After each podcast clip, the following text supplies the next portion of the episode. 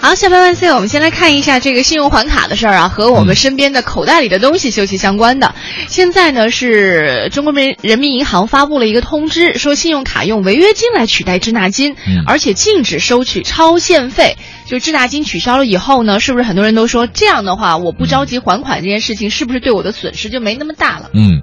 呃，我们找到一家银行，他说呢，目前呢说这消息，逾期没还款确实要收取滞纳金，呃，收取滞纳金呢是以你最低还款金额没有还足部分的百分之五十块钱起步。嗯，咱举个例子吧，就说您当月持卡人最低还还一千块钱，您是还了五百，那么没还这五百块钱呢，将会被银行收取两二十五块钱的滞纳金。哦嗯，就是反正真是真金白银吧。那就是说，像之前我们经常看到新闻里说，有人一交滞纳金就交七八千、嚯嗯上万的那个，那他得透支多少钱呀、有的就是完全忘记这回事儿了，啊？然后也没有后续提醒。一般来讲，我们借别人钱都会忘，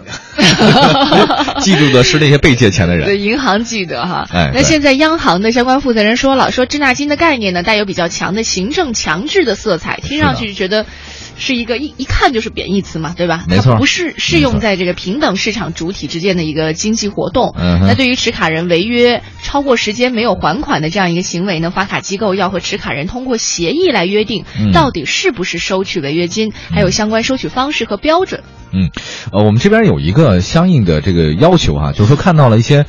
说二零一五年年底全国信用卡在用发卡数量呢是三点九亿张，嗯你知道这数量多高啊？信用卡这个期末应该偿还的信贷余额是三点一万亿，嗯。那如果是三点一万亿的话，你说这滞纳金，但凡有个把的没交，得多少钱呢？因为它是和你时对间吧拖的成正比。那没错啊，对就吧是你本来要还，可是剩下那个没还的就收你钱，所以我一直觉得这个信用卡这东西啊，大家少用。但我个人不是太爱用这东西。有人比较会理财，或者说他对有自己对的理对财计划的话，用信用卡可以帮助他缓解一下经济上的呃，是这种是窘是困的是状。态。上次有我看了一个呃电视新闻，挺逗的，说有一次那巴菲特股神嘛，嗯也是那种财经首富了，很厉害，炒股票的。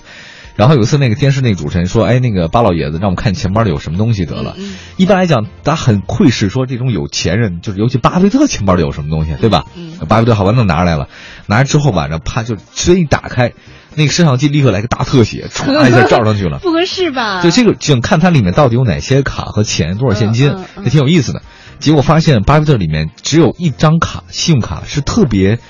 特别基础的信用卡，嗯就完全不是什么黑金卡、什么白金卡嗯或者金卡，完全不是，就特普通一张。有什么说法吗？没有什么说法。这巴菲特说，我不太爱用信用卡，我觉得一一个人有一张就足够、足够、足够用了，就少用这东西。他说这东西基本就是这种高利贷，就是我基本上不用。如果出于方便的话，可能会用一个。那他也哦他也不是说什么黑金卡呀，或者高档的那种无限期卡那种的嗯。嗯，所以我一直对信用卡这个事情，自己心理上有一种抵触的小心理而已。你对，不能把巴菲特搬出来就觉得这不合适，你不就是像我那这个找。高端的人给我你就背像书啊，那是吧啊李敖，他不坐飞机是因为他总觉得飞机不安全，那你就跟大家说这个出去办事儿你就不能哦啊坐飞机一样，哦，所你以可以有各各自的选择嘛。对吧所以，所以， 好吧，那就是大家请大家按时还款行了。我我能帮你们的就只能到 这儿。我啊我今天还真的去了解了一下这个消息，就是说信用卡以后滞纳金取消，它会用违约金来替代的话呢，这对就对意味着各大行之间啊，呃就是不一样商业了银行之间，对它可以自主去决定的一些事情多了，嗯违约金是多是少是吧？嗯嗯时间嗯是长是短，嗯那就意味着可能每家银行它会用自己的服务对对来来对，吸引更优质的、更适合自己的一些客户。哎，这是对的。但首先观点，您别欠人家行钱，对啊。嗯对。